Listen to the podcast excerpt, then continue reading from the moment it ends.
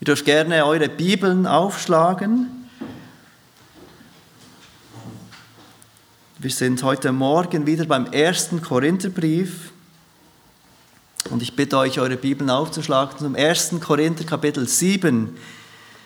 1. Korinther Kapitel 7. Wir machen weiter mit unserem Studium durch den ersten Korintherbrief, durch diesen sehr hilfreichen und umfassenden Brief des Apostel Paulus an diese Gemeinde in Korinth, die er vor nicht allzu langer Zeit gegründet hatte.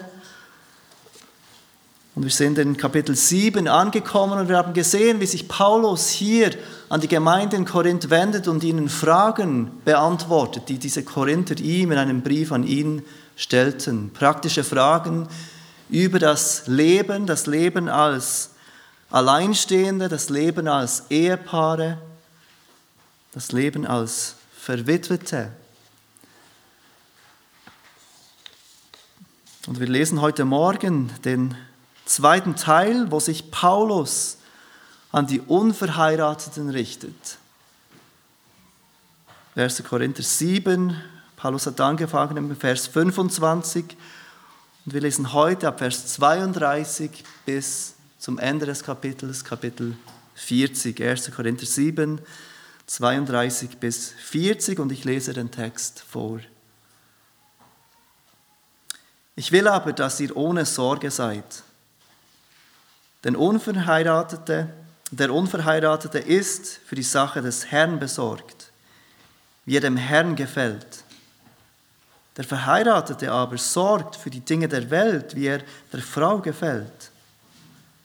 Es ist ein Unterschied zwischen der Ehefrau und der Jungfrau. Die Unverheiratete ist besorgt um die Sache des Herrn, dass sie heilig sei, sowohl am Leib als auch am Geist. Der Verheiratete aber sorgt für die Dinge der Welt, wie sie dem Mann gefällt. Das sage ich aber zu eurem eigenen Nutzen, nicht um euch eine Schlinge um den Hals zu werfen, sondern um um des Anstandes willen und damit ihr ohne Ablenkung beständig beim Herrn bleiben könnt. Wenn aber jemand meint, er handle unschicklich an seiner Jungfrau, wenn sie über die Jahre der Reife hinauskommt und wenn es dann so sein muss, der tue, was er will, er sündigt nicht, sie mögen heiraten. Wenn aber einer im Herzen feststeht und keine Not hat, sondern Vollmacht nach seinem eigenen Willen zu handeln und in seinem eigenen Herzen beschlossen hat, seine Jungfrau zu bewahren, der handelt recht. Also, wer verheiratet, handelt recht, wer aber nicht verheiratet, handelt besser. Eine Frau ist durch das Gesetz gebunden, solange ihr Mann lebt. Wenn aber ihr Mann entschlafen ist, so ist sie frei, sich zu verheiraten, mit wem sie will, doch nur im Herrn. Glückselig aber ist sie nach meinem Urteil, wenn sie so bleibt. Ich denke aber, dass ich auch den Geist Gottes habe.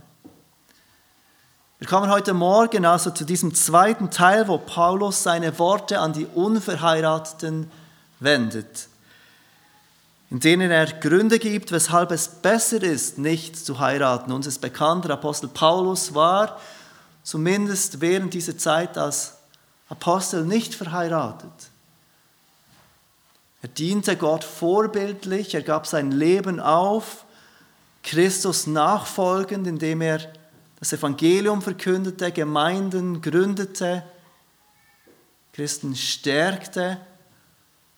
Und er tat dies alles als Alleinstehender. Und er sah offenbar ganz viele Vorteile darin, so zu bleiben wie er, alleinstehend, nicht verheiratet zu sein. Drei Gründe hat er uns bereits genannt, weshalb es besser ist, nicht zu heiraten. Diese drei Gründe haben wir gesehen im Kapitel 7, Vers 25 bis 31. Ich rufe sie uns kurz in Erinnerung. Im Vers 26 hat er von dieser gegenwärtigen Not gesprochen. Also er sagt, es ist besser, nicht zu heiraten wegen der gegenwärtigen Not. Und uns ist nicht genau bekannt, von welcher gegenwärtigen Not er hier spricht.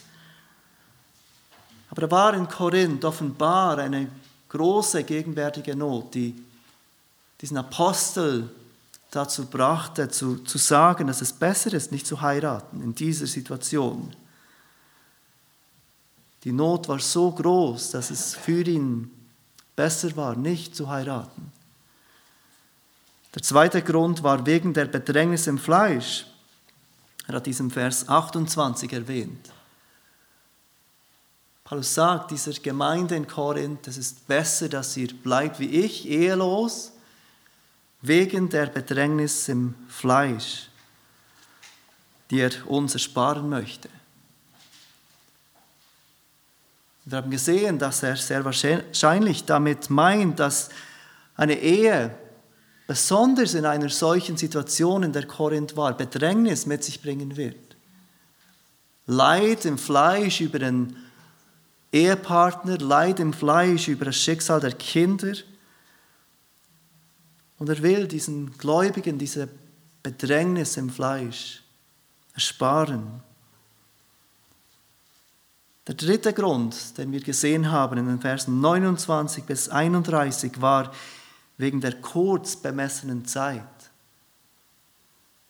Und Paulus erklärt hier mit diesem Grund, dass die Ehe unter anderen Dingen, er listet dort auch Handel und Besitz auf, uns auf eine besondere Weise vergessen lassen kann, dass wir als Christen in einer Welt leben, in der wir nicht zu Hause sind.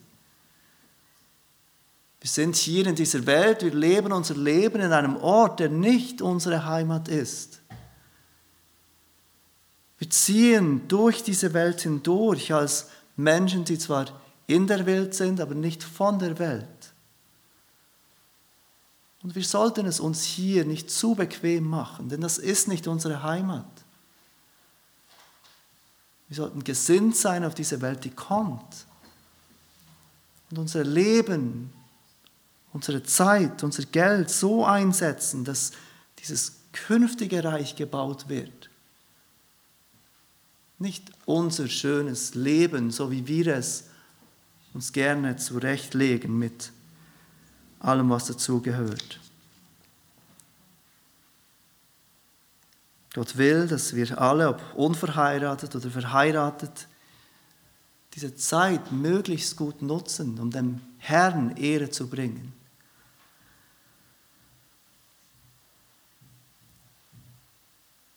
Nach diesen drei Gründen gibt Paulus in den Versen 32 bis 40 zwei weitere Gründe. Und wir schauen uns heute Morgen diese zwei weitere Gründe an, weshalb es besser ist, ehelos zu leben. Aber dazwischen in Versen 36 bis 38 betont Paulus erneut, dass obwohl es besser ist, ehelos zu leben, obwohl er viele Vorteile darin findet, es nicht falsch ist zu heiraten. Es geht hier nicht um gut und schlecht, es geht um besser, gut oder besser. Es sind zwei gute Optionen, die Paulus hier erwähnt in diesem Kapitel. Und es ist ihm wichtig zu betonen, dass obwohl er Vorteile sieht im ehelosen Leben, es nicht das richtige Leben ist für jeden. Obwohl es große praktische Vorteile gibt, ehelos zu leben, ist sich Paulus gleichzeitig sehr bewusst, dass diese Option nicht für jeden das Richtige ist. Und er betont das in diesem Zwischenabschnitt, Verse 36 bis 38 erneut. Jetzt zuerst zu seinem vierten Grund, weshalb ist es besser, nicht zu heiraten. Was ist ein weiterer Grund, ehelos zu leben? Und sein vierter Grund ist wegen der Ablenkung vom Dienst des Herrn. Das ist ein vierter Grund, den Paulus hier auflistet, hier aufführt für uns. Es ist besser, ehelos zu leben, wegen der Ablenkung im Dienst des Herrn, die eine Ehe mit sich bringt. Paulus richtet sich hier in diesem Brief an die Korinther, an die Gemeinde in Korinth, er richtet sich also an Christen. Und gemäß Definition der Bibel sind Christen nicht Menschen von irgendeiner bestimmten Kultur, die in einer christlichen Kultur aufwachsen. Sie sind nicht Menschen, die in eine bestimmte Religion hineingeboren wurden, weil sie in einem christlichen Land wohnen, sind sie jetzt auch Christen oder weil sie in eine christliche Familie hineingeboren wurden, sind sie jetzt auch Christen. Dann gemäß der Definition der Bibel sind Christen Menschen, aus welcher Kultur auch immer, die durch Gottes Gnade dazu geführt werden, dass sie erkennen dürfen, dass sie seit ihrer Geburt auf dem falschen Weg sind, in die falsche Richtung gehen. Sie laufen weg von Gott. Sie verdrängen Gott mit ihrem Gewissen, mit ihrem Verstand. Sie wollen die Offenbarung, die Gott gibt in der Schöpfung, nicht wahrnehmen. Sie geben ihm nicht Ehre und Dank, wie es richtig wäre. Sie leben nicht gemäß dem guten Willen dieses guten Gottes. Und Christen sind Menschen, die durch Gottes Gnade all diese Dinge erkennen durften. Aber die nicht nur ihre große Schuld diesem gerechten Gott gegenüber erkennen, sondern die auch Kraft finden dürfen, ihre Richtung zu wechseln nicht mehr auf diesem Weg, der ins Verderben führt, zu gehen, sondern umzukehren. Die Bibel nennt es Buße zu tun. Und jetzt mit ihrem Vertrauen darauf, dass Jesus Christus die Strafe getragen hat, die wir für unsere Sünden verdient haben, jetzt unser Leben dazu zu brauchen, ihn zu ehren, ihm nachzufolgen. Ihn zu ehren und uns an ihm zu erfreuen. Christen sind Menschen, die diese Dinge zunehmend erleben dürfen, die zunehmend erleben dürfen, wie die Macht der Sünde gebrochen wurde, wie sie von der Sklaverei der Sünde befreit werden. Und jetzt mit ihrem Leben diesem neuen Herrn, Jesus Christus, dienen wollen. Nicht, weil sich Christen ihre Rettung abverdienen müssen, nicht, weil sie ihren Vater im Himmel besänftigen müssen oder beeindrucken müssen, sondern weil Christen erkannt haben, dass sie genau dazu geschaffen wurden, nämlich diesem Gott Ehre zu bringen und mit ihrem Leben diesem Gott zu dienen. Und das sind die Menschen, an die Paulus diese Worte richtet. Menschen, die verstanden haben, mein Leben gehört nicht mir selbst. Es gehört Christus und ich will es für ihn einsetzen. Ich will mein Leben ihm geben und ich will ihm dienen. Paulus sagt im Kapitel 15, Vers 58, Darum, meine geliebten Brüder, seid fest, unerschütterlich, nehmt immer zu in dem Werk des Herrn, weil ihr wisst, dass eure Arbeit nicht vergeben ist im Herrn. Worauf will ich hinaus? Paulus schreibt diese Worte an die Unverheirateten, an Menschen, die erkannt haben, dass sie ihr Leben im Dienst des Herrn leben sollen. Das heißt nicht, dass sie angestellt sein müssen für den Dienst des Herrn, dass sie vollzeitlich dienen, wie wir sagen. Das heißt, dass diese Menschen in Korinth dieses Verständnis haben sollten, wie alle Christen überall, dass wir, egal welche Situation wir sind, unser Leben für den Herrn leben wollen und ihm dienen wollen. Und Paulus ist ein solch gutes Vorbild für uns in dem. Und Paulus setzt genau dieses Verständnis voraus, wenn er jetzt zu diesem vierten Grund kommt, weshalb es besser ist, ehelos zu leben. Vers 32 sagt er, ich will aber, dass ihr ohne Sorge seid. Der Unverheiratete ist für die Sache des Herrn besorgt, wie er dem Herrn gefällt. Oder in Vers 35 sagt er, das sage ich aber zu eurem eigenen Nutzen, nicht um euch eine Schlinge um den Hals zu werfen, sondern um des Anstandes willen und damit ihr ohne Ablenkung beständig beim Herrn bleiben könnt. Die Schlachterversion, die ich gerade gelesen habe, drückt es etwas, vielleicht etwas missverständlich aus. Der Ausdruck beständig beim Herrn bleiben könnt, ist ein Ausdruck für beständiges Dienen, das beständigen Dienst ausdrückt. Und Paulus sagt also, er will, sein Anliegen ist für diese Christen in Korinth, dass sie ihrem Herrn ohne Ablenkung beständig dienen können dass ihr Leben ohne Ablenkung dem Herrn gewidmet sein kann. Und deshalb sieht er einen solch großen Vorteil im Ehelossein. Wenn du heute Morgen hier bist und du bist nicht verheiratet, vielleicht noch nicht, erkennst du deine Freiheit, die du hast, durch dein Ehelossein, dem Herrn zu dienen. Diese Freiheit ist nicht dazu da, damit du dir selbst dienst, damit du dich selbst verwirklichst. Diese Freiheit ist dazu da, dem Herrn zu dienen. Gott gibt dir eine wunderbare Gelegenheit, solange du ehelos bist, dem Herrn zu dienen. Nicht abgelenkt, ohne Ablenkung, wie es Paulus ausdrückt. In den Versen 33 und 34 spricht er genau von dieser Ablenkung.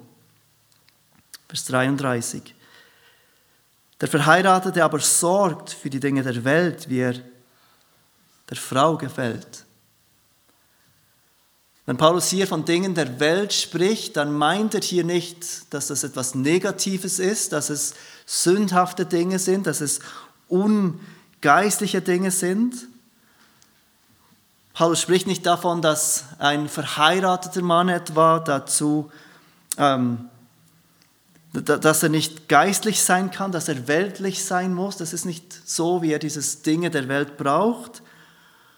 Paulus anerkennt lediglich, dass ein Ehemann Verpflichtungen hat aufgrund seiner Ehe mit einer Frau, die weltlich sind, die, keine, die nicht Dinge der zukünftigen Welt sind.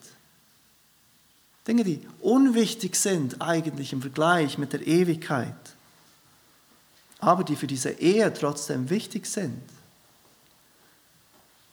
Und seht ihr, wie Paulus erwartet, dass ein Ehemann besorgt dafür ist, seiner Frau zu gefallen.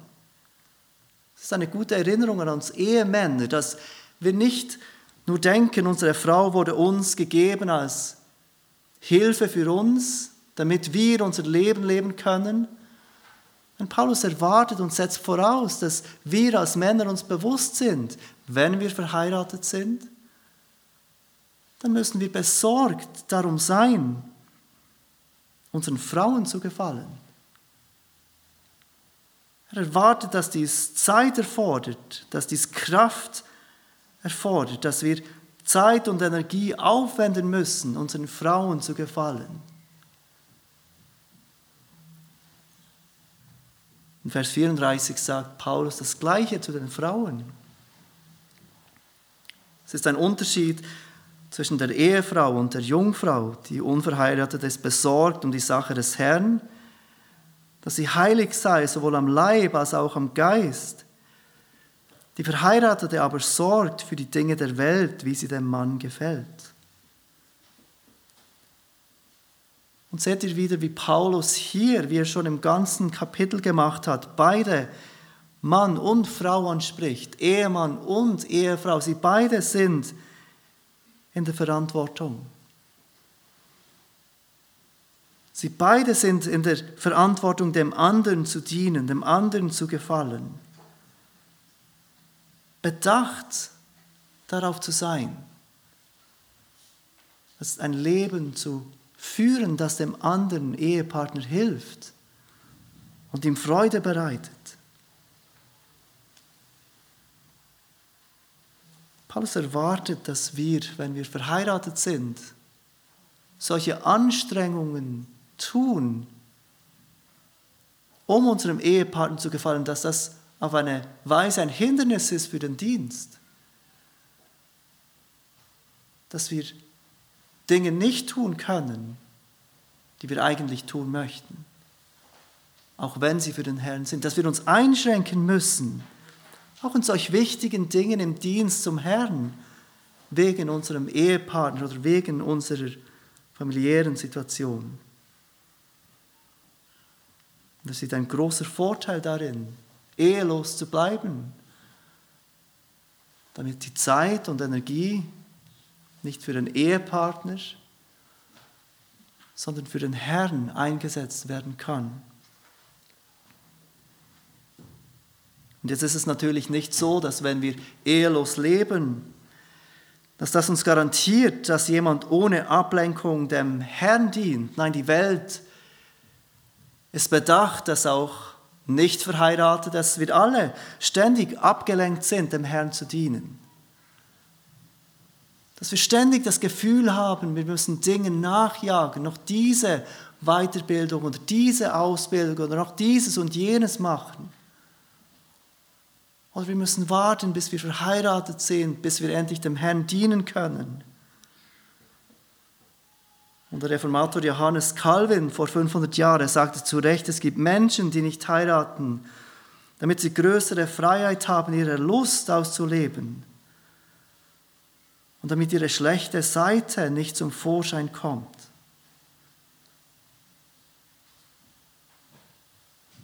Aber der Apostel Paulus ist überzeugt, allein stehen zu bleiben bietet mehr Freiheit, dem Herrn zu dienen. Und deshalb erwähnt er es nach den ersten drei Gründen, dies als vierten Grund, ehelos zu leben, weil die Ehe eine gewisse Ablenkung für den Dienst des Herrn mit sich bringt. Nachdem Paulus diesen vierten Grund nennt, macht er aber gleich wieder klar, dass es nicht falsch ist, zu heiraten. Verse 36 bis 38. Und wenn wir hier verschiedene Übersetzungen miteinander vergleichen, die meisten von uns brauchen die Schlachter, andere haben vielleicht eine andere Übersetzung, dann merken wir, dass dieser Abschnitt gar nicht so leicht zu übersetzen ist. Es gibt hier große Unterschiede, wie dieser Abschnitt übersetzt wird. Lange wurde angenommen, dass Paulus sich im Vers 37 und 38 an Väter wendet, Väter, die Töchter haben und sich überlegen, soll ich diese Tochter jemandem zur Heirat geben oder nicht? Und wenn ihr Vers 38 anschaut, dann seht ihr, dass die Schlachterübersetzung, die viele von uns verwenden, übersetzt, wer verheiratet, handelt recht, wer aber nicht verheiratet, handelt besser. Und merkt ihr, dass Paulus hier nicht den anspricht, wenn man es so übersetzt, der selber heiratet, sondern eben einen Vater, der seine Tochter verheiratet oder nicht verheiratet. Aber man kann das gleiche Verb auch übersetzen mit heiraten. Und so würde man lesen, wenn jemand heiratet, handelt er recht, wenn aber jemand nicht heiratet, handelt er besser. Ich glaube, wir sollten diesen Vers besser so verstehen und dann würde Paulus sich hier nicht an Väter wenden, die Töchter haben, die in einem Alter sind, die bald heiraten können, sondern er würde sich in diesem ganzen Abschnitt, Vers 36 bis 38 an, Verlobte wenden. Verlobte, die sich überlegen, soll ich überhaupt jetzt weiter in diese Richtung gehen? Soll ich überhaupt jetzt heiraten oder nicht? Die zweite Schwierigkeit von diesem Abschnitt ist Vers 36, dieser Begriff Jahre der Reife, so übersetzt es die Schlachterversion. Es kann sein, dass Paulus hier sich auf eine Frau bezieht oder auch auf den Mann. Grammatikalisch ist beides möglich. Das griechische Wort Akmos, das Paulus hier äh, braucht, bedeutet Höhepunkt der Reife, der Emotionen oder der Verlangen. Und Paulus gebraucht hier das zusammengesetzte Wort Hyperakmos. Also er beschreibt eine überaus große Intensität von Reife, Emotionen oder Verlangen. Und wenn wir die Schlachter vergleichen mit zum Beispiel der englischen ESV, dort wird übersetzt, wenn seine Begierde stark ist, dann sollen sie heiraten. Es wird auf einen Mann bezogen, dessen Begierde stark ist. Aber was Paulus ganz unmissverständlich betont, ist, dass diese Entscheidung zu heiraten oder nicht, diese Entscheidung dieses Verlobten, ob er nun heiraten soll oder nicht, dass er diese Entscheidung selbst treffen soll. Dass es seine eigene Entscheidung sein soll, die er für sich selbst trifft. Merkt, wie es Paulus herausstreicht. Wenn aber einer im Herzen feststeht, sagt er, keine Not hat, Vollmacht nach seinem eigenen Willen zu handeln, in seinem eigenen Herzen beschlossen hat, seine Jungfrau zu bewahren, also seine Jungfrau oder seine Verlobte nicht zu heiraten, der handelt recht. Seht ihr, wie viel Mühe sich Paulus macht, zu betonen, dass der Betroffene selber entschlossen sein soll, wenn er sich für den Weg der Ehelosigkeit entscheidet. Er soll es nicht tun, er soll nicht ehelos bleiben, weil er sich dazu gedrängt fühlt von der Gesellschaft oder von der Gemeindekultur, die das erwartet von ihm. Und wenn wir uns kurz an die Situation in Korinth erinnern, dann war das genau die Situation. Da waren diese besonders reifen Christen, diese besonders geistlichen Christen, die sagten, dass es moralisch und geistig besser ist, wenn jemand ehelos lebt. Und sie gingen so weit, dass sie sogar Ehepaare ermutigten, eine Art ehelos innerhalb der Ehe zu leben, indem sich diese Ehepartner nicht berühren, enthaltsam leben. Und wir können uns gut diesen Druck vorstellen, die herrschte in dieser Gemeinde durch diese Leute, die dieses ehelose Ideal propagierten. Dass sich junge Menschen dazu gedrängt fühlen, nicht zu heiraten, zu denken, nein, ich darf nicht heiraten, es ist besser und geistlicher, nicht zu heiraten. Und Paulus macht klar, dass diese Entscheidung, obwohl er so viele Vorteile darin sieht,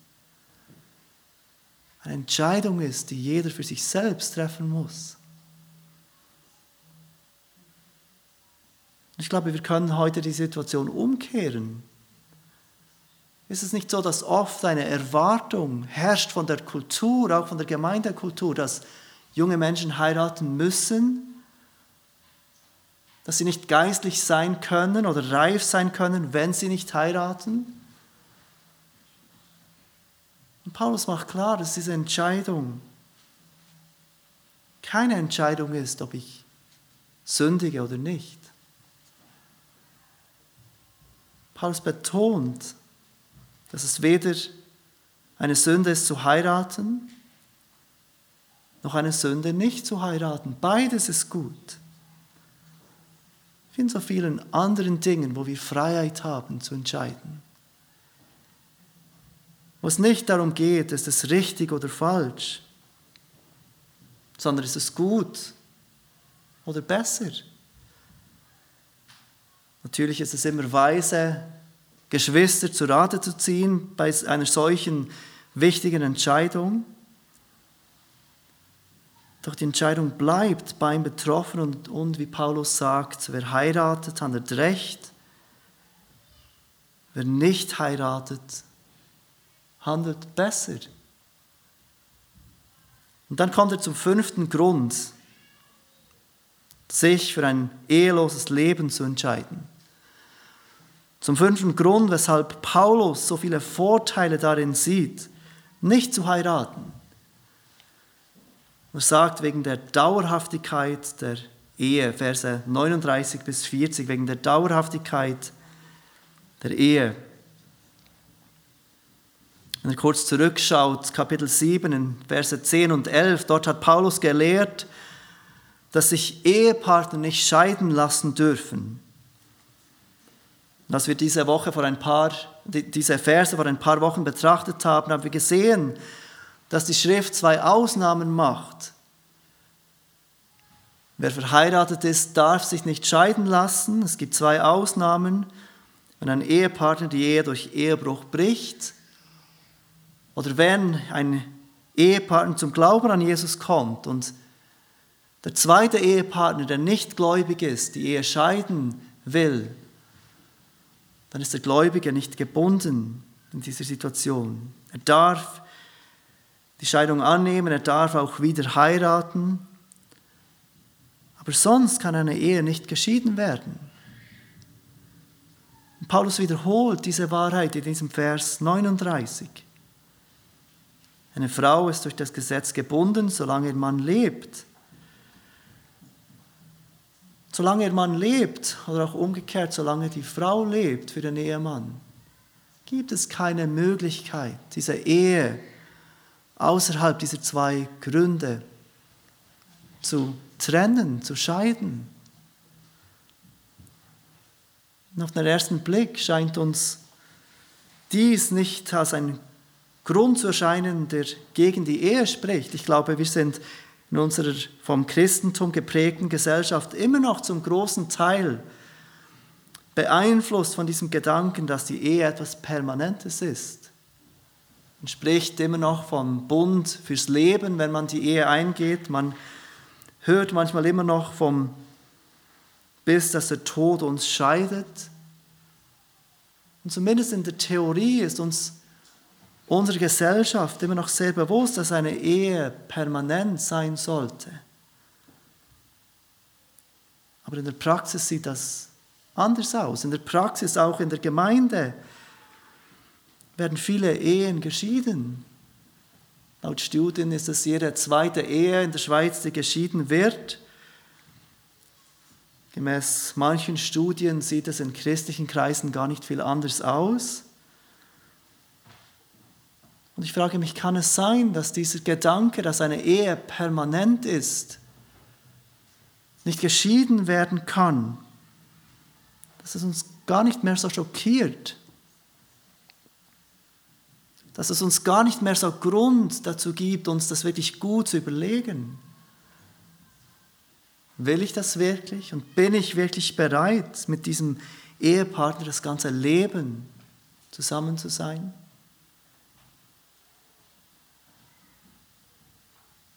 Zumindest für die ersten Jünger, war dieser Gedanke ein Grund, abgeschreckt zu sein von der Ehe.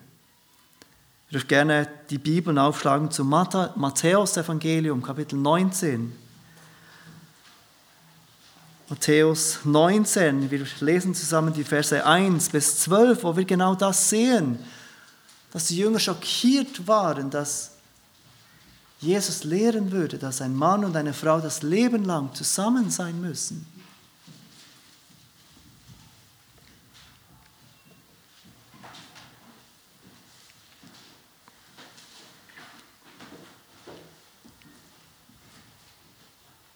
Matthäus 19 ab Vers 1.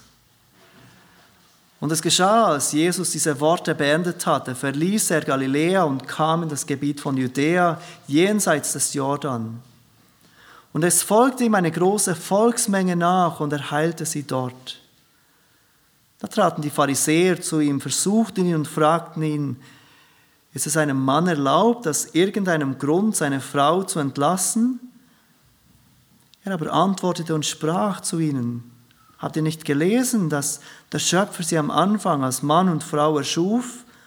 und sprach, darum wird ein Mann Vater und Mutter verlassen und seine Frau anhängen und die zwei werden ein Fleisch sein. So sind sie nicht mehr zwei, sondern ein Fleisch. Was nun Gott zusammengefügt hat, das soll der Mensch nicht scheiden. Da sprachen sie zu ihm, warum hat denn Mose befohlen, ihr einen Scheidebrief zu geben und sie so zu entlassen? Er sprach zu ihnen, Mose hat euch wegen der Härtigkeit des Herzens erlaubt, eure Frauen zu entlassen. Von Anfang an aber war es, äh, aber ist es nicht so gewesen. Ich sage euch aber, wer seine Frau entlässt, es sei denn wegen Unzucht und eine andere heiratet, der bricht die Ehe. Und wer eine Geschiedene heiratet, der bricht die Ehe. Da sprechen seine Jünger zu ihm. Wenn ein Mann solche Pflichten gegen seine Frau hat, so ist es nicht gut zu heiraten. Seht ihr, wie die Jünger von Jesus reagieren auf das, was Jesus sagt? Jesus erklärt, was nun Gott zusammengefügt hat, das soll der Mensch nicht trennen. Wer seine Frau entlässt, es sei denn wegen Unzucht und eine andere heiratet, der bricht die Ehe. Und wer eine Geschiedene heiratet, der bricht die Ehe. Und was ist die Reaktion von den Jüngern auf diese Worte über die Ehe, die nicht geschieden werden kann? Sie sagen, wenn ein Mann solche Pflichten hat, wenn ein Mann sich so verpflichtet mit einer Ehe, dann ist es nicht gut zu heiraten. Dann ist es besser, verheiratet, unverheiratet zu sein. Und genau den gleichen Grund sieht Paulus, ehelos zu bleiben.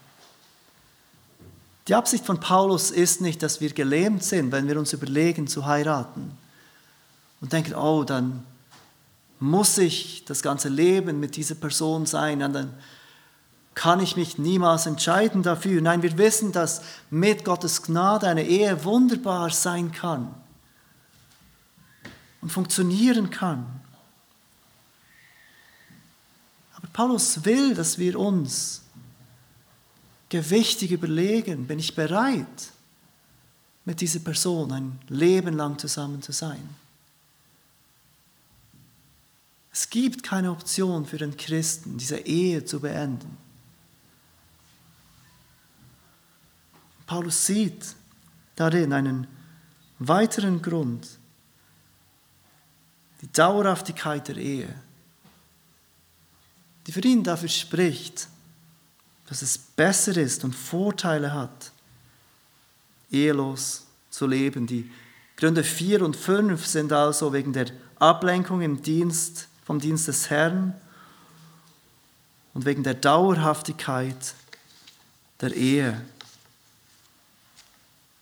Und wenn wir uns diese fünf Gründe sehen, die Paulus hier nennt für die Ehelosigkeit, dann wird uns hoffentlich erneut bewusst, dass Paulus hier keine moralischen Gründe gibt. Ehelos zu sein oder zu heiraten, beides ist moralisch gut, beides kann für die Ehre des Herrn eingesetzt werden. Beides kann aber auch für sich selbst gebraucht werden.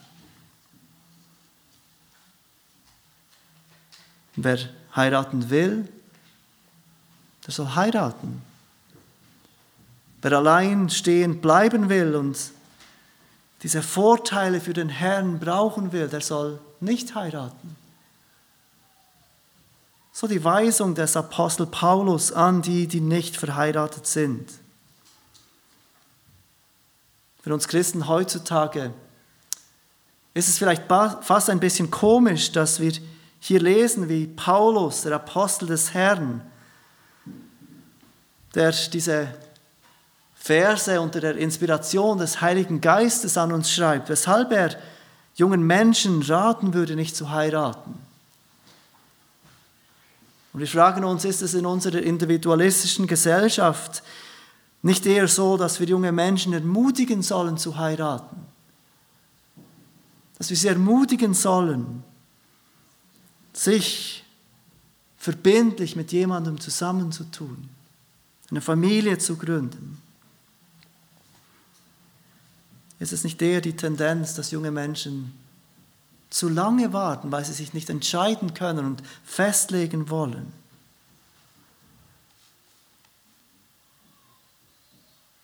Weil sie zuerst ihr Leben leben wollen, bevor sie sich binden und verpflichten. Obwohl es tatsächlich schlechte Gründe gibt, nicht zu heiraten, mit dem Heiraten zu warten, glaube ich, dürfen wir nicht übersehen, auch wenn das eine äh, Gefahr ist in unserer Kultur, dass es für einen Nachfolger von Jesus gleichzeitig wirklich gute Gründe gibt, nicht zu heiraten, ehelos zu leben. Und wir müssen vorsichtig sein, dass wir weder ins eine Extrem gehen,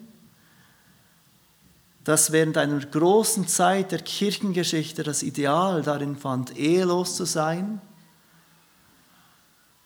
noch dass wir ins andere Extrem gehen, dass wir denken, man muss verheiratet sein, um Gott dienen zu können oder um ein reifer Christ zu sein. Paulus Worte an uns sollen uns helfen, einander zu ermutigen und zu unterstützen, in welcher Situation wir auch immer sind. Ob verheiratet, ob noch nicht verheiratet oder ob verheiratet.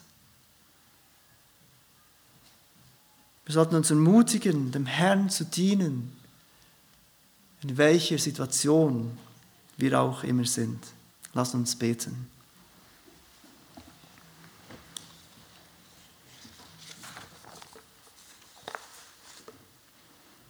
Vater, wir danken dir für dein Wort, das wahr und verlässlich ist und das so klar auch in konkrete Situationen hineinspricht. Wir bitten, dass du dein Wort brauchst, um unser Denken zu verändern, um unser Handeln zu korrigieren, um uns falsche Denkmuster zu offenbaren, wo wir beeinflusst sind ungesund beeinflusst sind von der Welt, von Erfahrungen, von Vorlieben. Und wir danken dir für die Ehe, die eine wunderbare Gelegenheit bietet, dich zu ehren und als Ehepaare Paare einander zu dienen und Kindern zu dienen und so dadurch auch dir zu dienen. Und wir danken dir auch für die, die ehelos sind und die dadurch so viele Vorteile haben und Freiheiten haben, dir zu dienen. Vater, du siehst, dass wir, ob verheiratet oder nicht, wir alle herausgefordert sind, unsere Situation zu deiner Ehre zu brauchen. Und wir bitten dich, dass du uns hilfst, einander zu ermutigen, dass wir genau das tun. Dass wir unseren Stand nicht als Hindernis sehen, sondern dass wir, in welchem Stand wir auch immer sind, wir für deine Ehre leben und, für, und deinem Reich dienen. Amen.